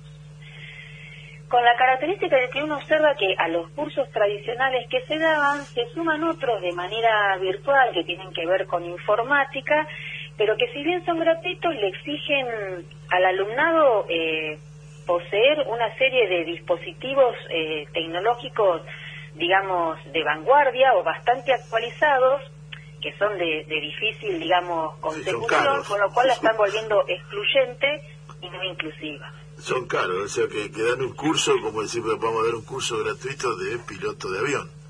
Claro, o sea, en realidad tendrían que proveerle o garantizarle al alumno la gratuidad del curso y también la provisión de los dispositivos. Que lo haga factible. Una última, y ahí que a mí me llamó mucho la atención, del manejo de la escuela de enfermería de la, de la municipalidad, financiado también con el fondo educativo. Eso, mira, la escuela de enfermería no es tan grave, sino que lo que es muy, muy grave es que se traspasó una suma importante a, destinada al pago de gastos de residencias y de programas de, capacitación y formación del hospital municipal. Lo de la Escuela Superior de, eh, de Enfermería tiene que ver con una decisión de Vidal de recortar la subvención a los institutos de nivel superior en un 50% durante su gestión. Con lo cual, esta escuela que recibía el 100% del salario de sus docentes se encontró con que empezó a, recibir la mitad. De ahí es que se toma la decisión de destinar una partida del fondo educativo eh, para eh, poder seguir funcionando y cubrir los sueldos de los, de los y las docentes. Ahí hablamos de cinco, se ejecutaron 5 millones y pico de pesos pero a raíz de un de un pedido de la dirección del, del hospital se genera una, una resolución en junio del año pasado por la que se le solicita al intendente, quien accedió rápidamente, a financiar los gastos de este plan de residencias y del programa de docencia e investigación. Y ahí sí se traspasó la suma más importante del fondo educativo, estamos hablando de 112.847.000 pesos. La verdad que uno no por eso tampoco es que decidimos no acompañar, digamos, la ejecución presupuestaria del hospital municipal, ¿no? Esto hasta podría tener una lógica si realmente el presupuesto del municipio hubiera terminado a cero. Lo que nosotros cuestionamos es que no hubo una consulta eh, hacia, digamos, el Consejo Deliberante respecto de esta decisión, como para poder arbitrar algún tipo de herramienta de recupero, y que además, al final del año, la, de la ejecución presupuestaria total del municipio, quedó un saldo de 287 millones sin utilizar, digamos, en caja. Entonces, ¿por qué, digamos, meter la mano en criollo en el fondo educativo o no haber restituido, si en algún momento fueron necesarios, esos 112 millones al fondo, si luego de, culminado el, el ejercicio había quedado un remanente? Eso la verdad que es como que indigna, ¿no? si a uno si uno llega a cero bueno hasta se podría entender más allá de que debiera haber habido una consulta porque se, podrían haber arbitrado otras herramientas de recupero eh, no se hizo la consulta quedó un saldo y jamás restituyeron estos dineros al, al fondo educativo y la verdad que hoy por hoy hay que garantizar la educación inicial, la primaria y la secundaria, que es el ciclo obligatorio, como también se podía haber dispuesto de ese dinero para reforzar la conectividad de los establecimientos educativos y entregar dispositivos a aquellas familias con mayores dificultades de conexión. Estamos hablando de, muchísimo dinero y de que, por ejemplo, en ningún momento se incrementó la partida del fondo que estaba destinada a modernización, que es para brindar conectividad a las escuelas eh, primarias y secundarias se le asignan nada más que 300 mil pesos en el presupuesto y se ejecutaron 180 mil. Entonces, creo que hay una, una vocación de, presentar por parte del oficialismo un montón de proyectos donde se le demandan cosas a provincia, se le demandan cosas a provincia, y la realidad es que ellos tienen dinero provincial para poder ejecutar y avanzar mucho más rápidamente en, en la atención de este tipo de, de vulnerabilidades y no lo hacen. Y traen el dinero para otra cosa las residencias estaban presupuestadas con dinero de origen municipal y las terminan ejecutando con dinero de origen provincial, que es recurso afectado y que tiene otro destino. Analía, Claudio te saluda, buenos días. ¿Qué tal, eh, Claudio? la pregunta es, frente a los incumplimientos, o sea, iniciamos diciendo que se había incumplido la ley de ese mínimo del 30% aplicado a infraestructura. Digo, frente a incumplimientos o, por lo menos a cumplimientos deficientes como es este de las subejecuciones de partidas, ¿la oposición tiene alguna herramienta para hacerse oír, más allá de manifestar el desacuerdo, ¿no? Pero hay alguna herramienta como para favorecer el cumplimiento? En realidad, yo creo que esto tendría, cuando se presente esta ejecución al Tribunal de Cuentas, debiera merecer una, una objeción eh, del Tribunal. Al menos eso. Claro, al menos eso, porque es el, digamos, es el, organismo eh, provincial que está, digamos, para velar o fiscalizar de alguna manera eh, de qué forma se, ejecutan, no solamente los, los dineros públicos de origen municipal, sino en este caso las, las partidas afectadas. Yo creo que eh, si bien había una potestad a través de la emergencia económica, eh, distinta sería la justificación si ese dinero hubiera sido utilizado directamente a atención de la pandemia, ¿no? A compra de insumos médicos, a establecimiento de camas o demás. La realidad que no fue así. Claro, porque ahí la urgencia, bueno, ameritaría. Claro, se fue destinada a, gastos de tipo corriente, ¿no? No a, no a una inversión en particular que pudiera ser eh, justificada.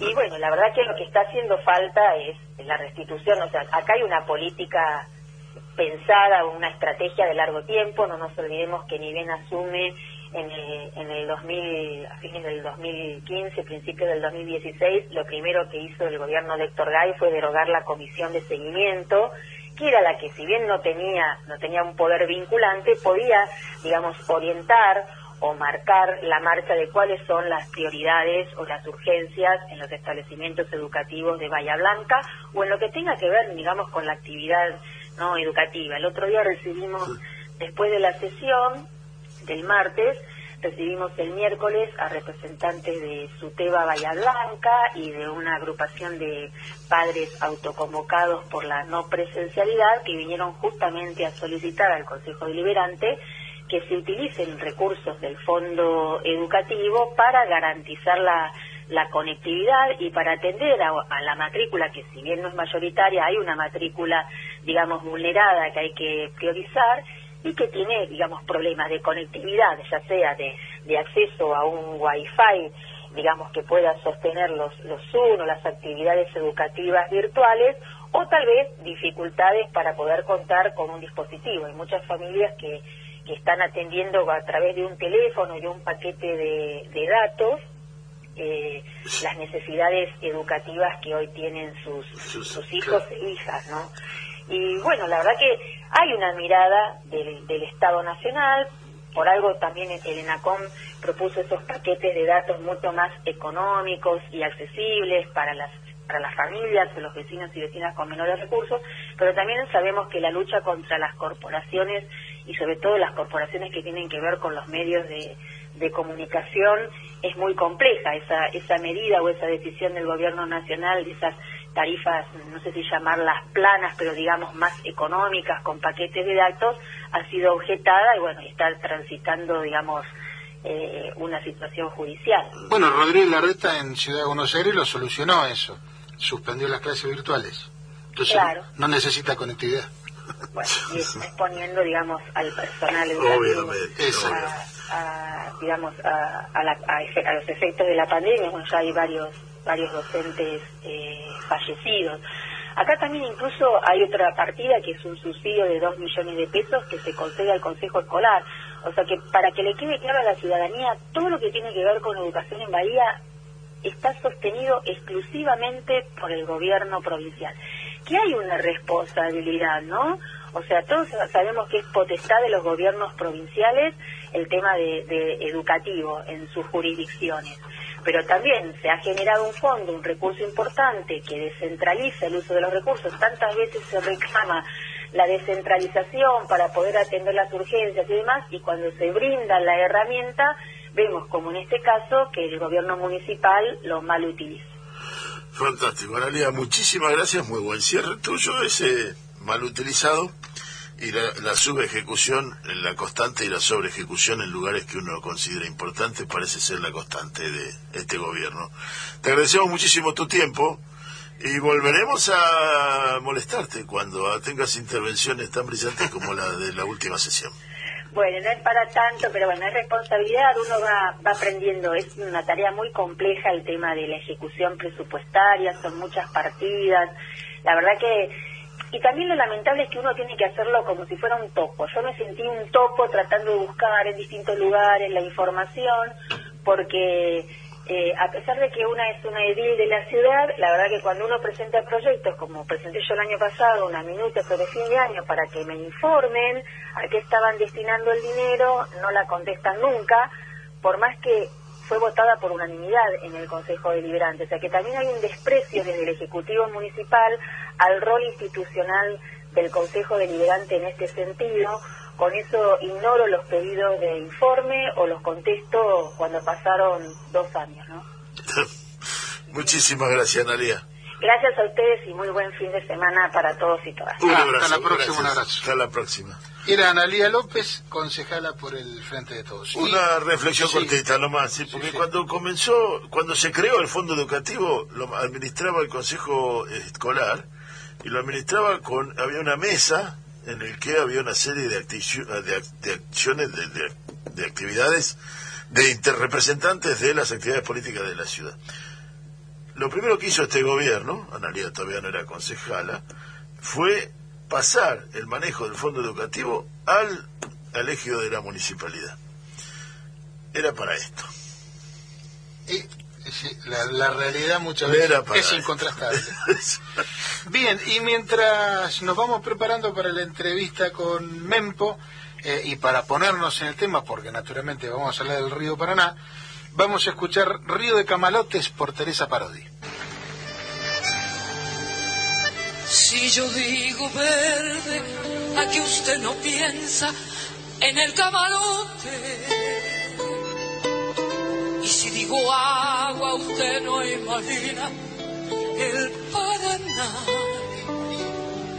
Diciembre lo arranca, desata su nudo con la madre selva. Y con él viene el agua, el viento del norte y la yarara. Y a su incertidumbre lento lagarto, raíces negras, se le pega el hambre, el aire pesado y la inundación. Que no se detenga tu marcha lenta rumbo pa'l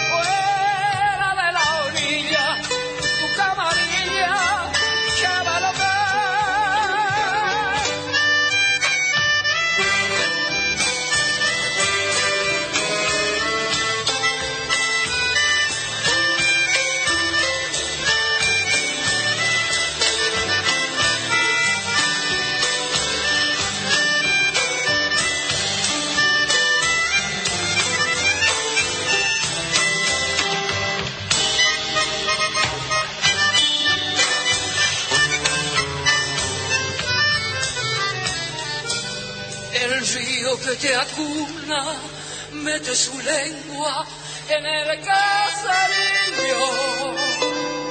Bajo tu llanura juega el dorado, escondiéndose. Silencioso ejército, panza de agua, patas de barro mamotretos de hoja verde en las aguas del vaso. Que no se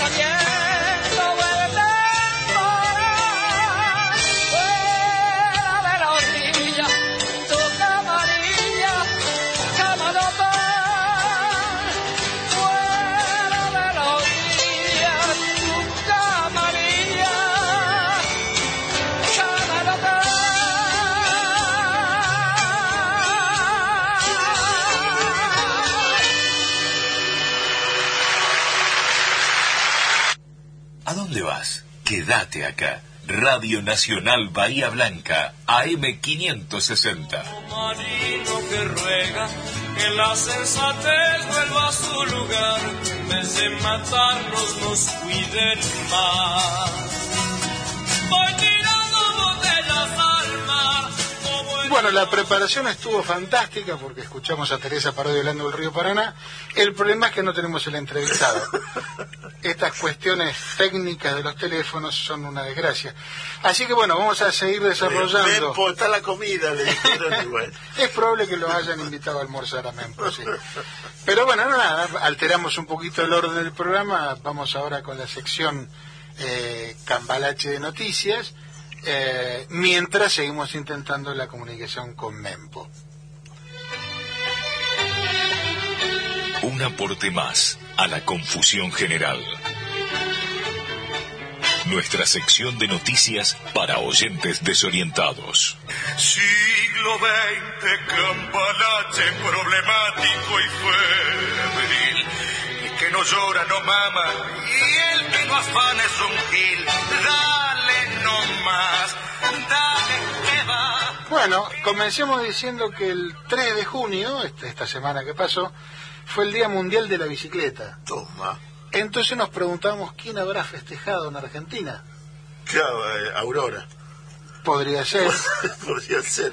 pero yo diría, estoy más seguro que han festejado, por ejemplo, Toto Caputo. Eh, claro, sí, ahí, ahí sí, sí, sí, Prodgay. Es- exactamente, especialistas en, Eh, en pe- bicicleta financiera Eh, lo, lo del carry drive, pero son, ellos son finos. y que suena mucho mejor. Ellos lo dicen en inglés. La bicicleta es la bicicleta, pero claro, es, Absolutamente. es el, el- el- lo que sí que nos dejaron pedaleando. Ni más ni menos. Eh, ellos se llevaron la bicicleta, pero nos dejaron pedaleando. Sí, nosotros nos quedamos con la cadena. Eh, Eh, y digamos relacionado con la gestión anterior, porque aquí estamos hablando de gestión anterior, naturalmente, estaba leyendo una entrevista que le hicieron al ex ministro, secretario. luego rebajado a secretario Adolfo Rubinstein, quien, eh, bueno, criticó la campaña de vacunación, ¿no? Digamos, cuando a él se le vencieron creo que dos millones de vacunas, cuando a él le apareció de nuevo el sarampión que había sido eliminado como enfermedad en la Argentina. Bueno, ese señor eh, critica la campaña de vacunación y dice que lamentablemente la campaña de vacunación entró profundamente en la, en la grieta, textuales palabras. De esa manera, bueno, también toma distancia de la presidenta del PRO, la innombrable, eh, dice, reconoce que Argentina no es el mejor alumno respecto a la vacunación, pero tampoco el peor. Ahora bien, si me está diciendo Rubinstein que el tema de la vacunación o la campaña de vacunación entró en la grieta, la pregunta es, ¿y quién la metió en la grieta a la campaña de vacunación? Yo pensaba, el Frente Libera- de- por la Liberación Nacional de Zimbabue, Ellos son muy bravos, los morochos. claro, o sea, Esos morochos son bravos. Hay, hay algo más en, en la frase de este muchacho de el mejor alumno. ¿No? Porque mejor alumno implica al menos un maestro o un sistema educativo, no sé, algo por lo menos. del cual la Argentina sería alumno en un plan de vacunación. Y, y esa manera de pararse por afuera de, de la realidad. Porque uno puede decir estas frases, como las que dice el señor el doctor Rubinstein, sobre Zimbabue. No sé cómo será su campaña de vacunación, sinceramente. Y si la tiene, probablemente no tenga una vacuna Zimbabue. Entonces, no hay, no hay discusión sobre la campaña de vacunación. Pero no lo puede hacer quien fuera ministro, quien es militante y dirigente de un partido político, que está haciendo campaña con la vacunación, justamente hablar de la vacunación y, y plantearlo en términos de alumno de algo, de un, de un esquema. Indudablemente él, como ex ministro, no hizo mucho por una campaña de vacunación. O sea, hay, hay, hay una, eh, eh, es una es una frase rara y un mecanismo extraño de querer jugar a analista político sin hacer política. Y además digo, es una expresión que denota el profundo complejo de inferioridad que un sector de la dirigencia política tiene. Es decir, si nosotros somos los alumnos, quiere decir que hay nos otro que es el, el profesor el que nos enseña. Naturalmente, cierro los ojos y me imagino quién es el profesor. Es el norte, son los países desarrollados. No, debe ser el de los cuernos que entró al Capitolio. Entonces digo, Ese debe ser el docente. en la, en la cotidianeidad, muchas veces, en, en las palabras que uno dice hasta involuntariamente, se denota eh, el concepto que uno tiene sobre el mundo y en particular sobre sí mismo. Sobre sí mismo, de dónde me paro para decir qué cosa, ¿no? Exactamente. Y, y, y parte también de que no tiene nada para decir. Totalmente. este, Entonces, es muy lindo decir algo sin tener nada para decir. Hay mucho de eso, ¿no? Ah, Que- totalmente. a veces por ahí uno mismo, vamos a hacer autocrítica. Y son, y son ecuaciones en las que, viste que está, por un lado, lo que se dice win-win, ¿no? Cuando Eh, la propuesta ganamos. Ganan los dos, ese es el sistema. Bueno, hay otra que es los los, ¿no? o no sé cómo se dice, es perder, perder, porque eh, la oposición tiene un mecanismo que... Eso es perdido, los es perdido. Ah, eso es perdido, ¿no? Perder no sé cómo se dice. Eh. Luz. Entonces, la oposición tiene un mecanismo que es perder, perder. Es decir, frente a cualquier propuesta, actividad, iniciativa, le van a buscar la vuelta para denostarla. Entonces, de esa manera, TN, todo negativo. Yo el otro día pensaba, vieron que... Yo el día te sé todo como el... Ah, no, eso no se puede. No, estamos en Eso no, Radio Nacional. En Radio Nacional no podemos usar esa palabra. Este, el otro día pensaba cuando se anunció la medida de suspender la realización de la Copa América de Conmebol, por una cuestión que me parece absolutamente razonable y entendible, digo, bueno, la oposición tendría dos eh, actitudes posibles frente a la cuestión de la Copa América. Si la Copa América se hacía pese a, todo el problema de pandemia que hay, ¿cuál hubiera sido el comentario? Es decir, claro, cierran las escuelas, pero el fútbol, el pan y el circo, eh, eso, Eso funciona. eso. Ahora, bueno, se suspendió, entonces ahora, ¿cuál es la actitud?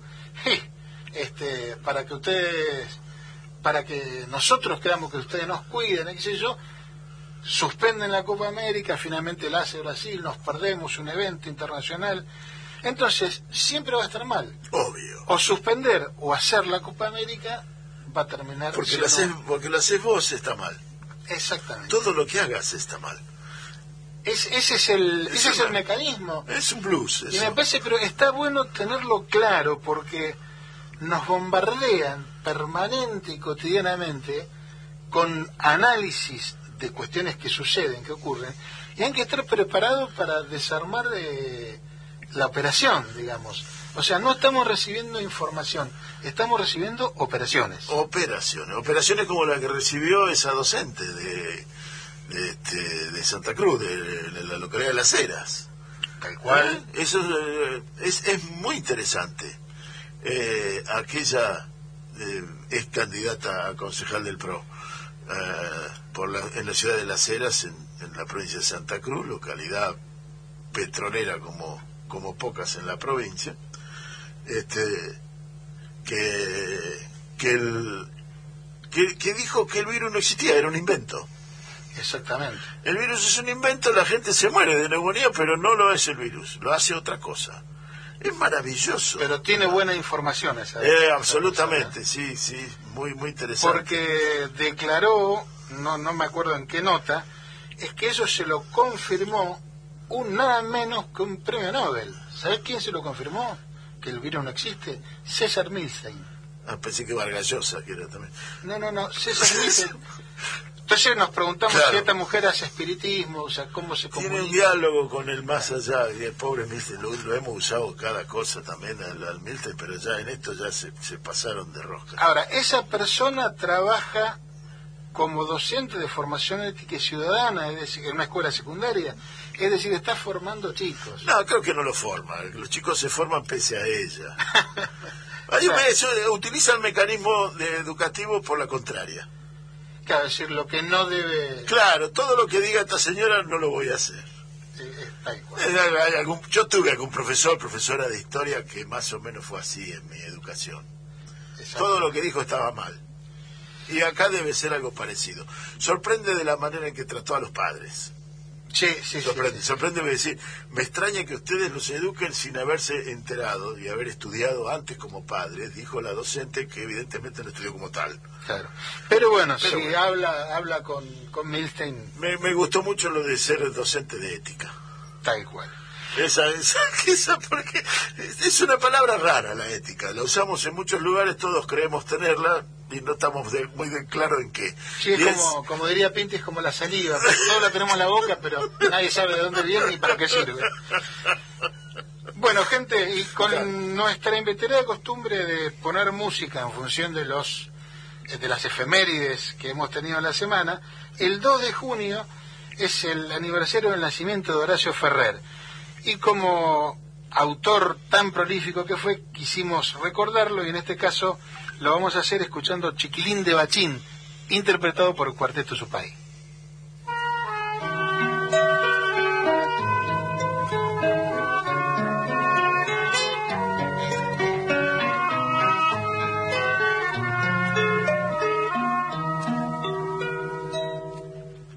Por las noches, cara Rusia de angelito con vende rosas en las mesas del boliche de Bachín.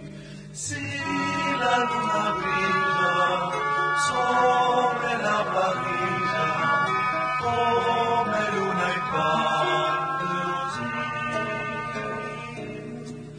Cada día en su tristeza que no quiere amanecer. Lo madruga un 6 de enero con la estrella del bebé.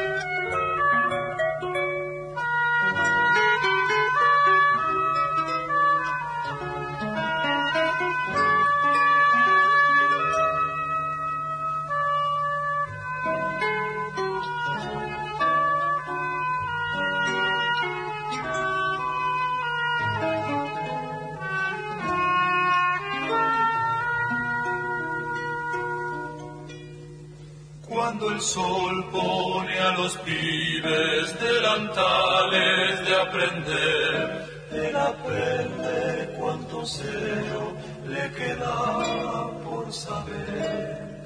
Y a su madre mira, gira que te gira, pero no la quiere.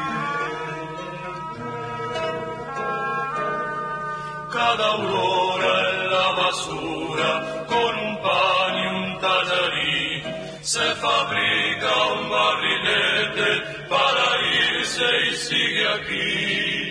Y es un hombre extraño,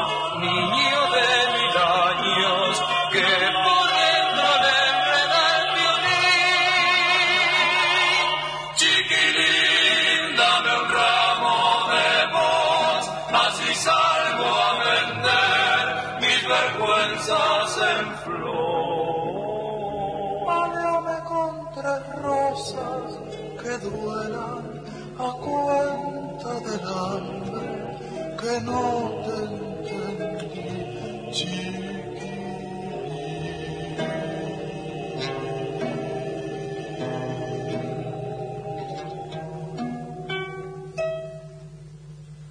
Muy bien, escuchábamos Chiquilín de Bachín por una versión inolvidable del cuarteto Supay.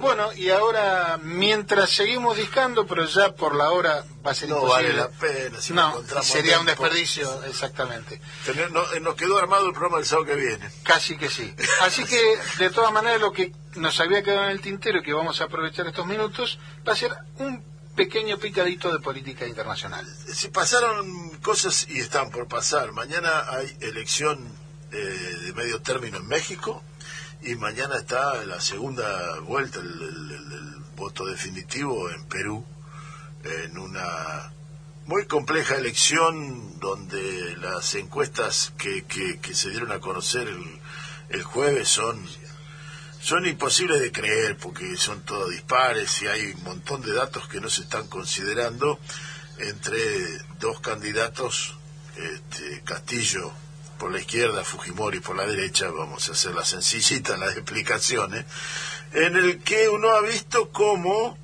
el pragmatismo de la derecha tomó la sopa y se encolumnó detrás de Fujimori. En el cierre de la campaña estaba el hijo de, de, Vargas Llosa, que es interesante su prestigio internacional por haber sido hijo de Vargas Llosa, que tiene un prestigio ganado y se lo reconozco y respeto, aunque no comparto sus posiciones, pero el hijo de Vargas Llosa es el hijo de Vargas Llosa, pero estuvo al lado de, de Keiko, de la que era acérrima enemiga hace apenas como, como tres semanas atrás.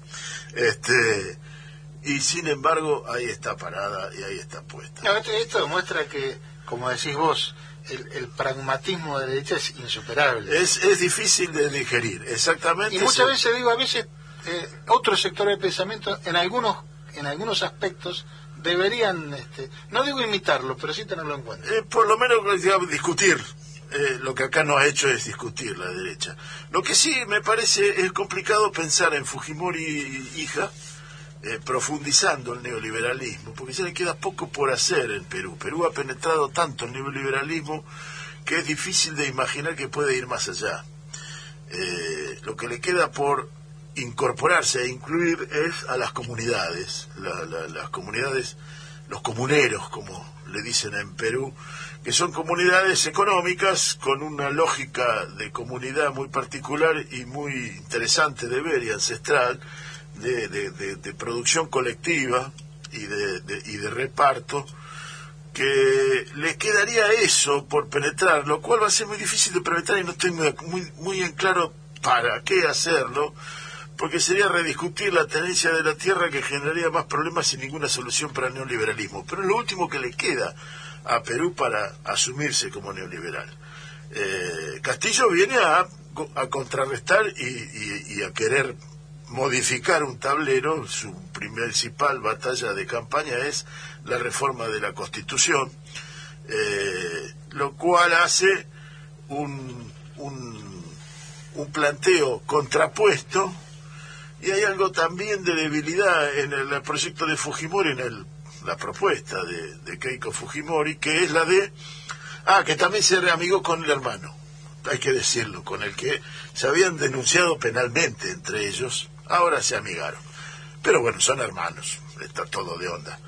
Eh, y, y Keiko ha planteado algunos esquemas de populismo, de ayuda y de incremento social y de asistencia social, lo cual sería un mecanismo por el cual salir a pescar al centro. Habrá que ver cuánto le creen y cuánto no. Eh, en términos generales se puede decir que en las ciudades ganará Caico y en el campo ganará Castillo, como ocurrió en la primera vuelta.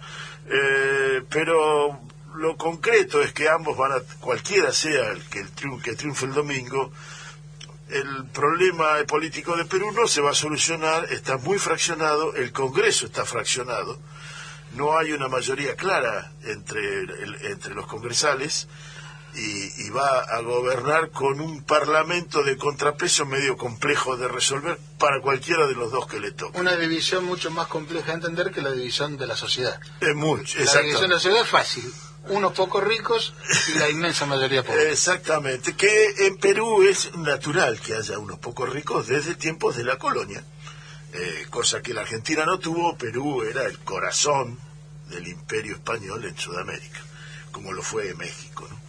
Pero... Daniel, y como ya nos estamos quedando sin tiempo, contanos un poco la cuestión israelí.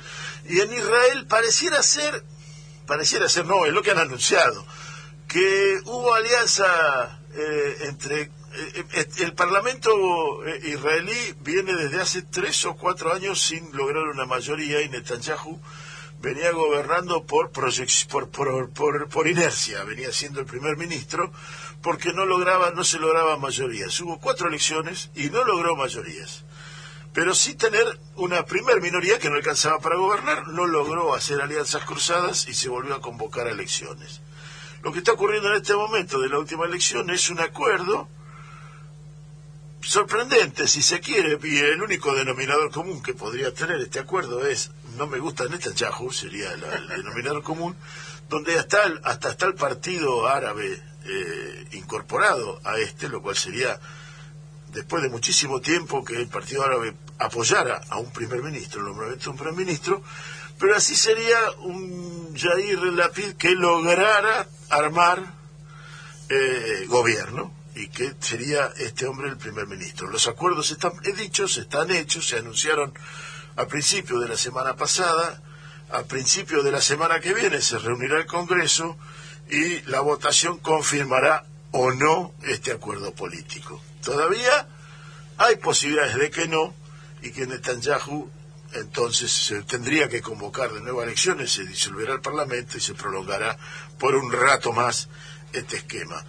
Eh, en la política exterior la diferencia va a estar en de qué manera este nuevo acuerdo, si es que finalmente se logra, este primer ministro juegue la política exterior hacia Estados Unidos y cómo Estados Unidos, los republicanos de Estados, los demócratas de Estados Unidos, absorban y asuman esta nueva relación ya con un Israel sin Netanyahu.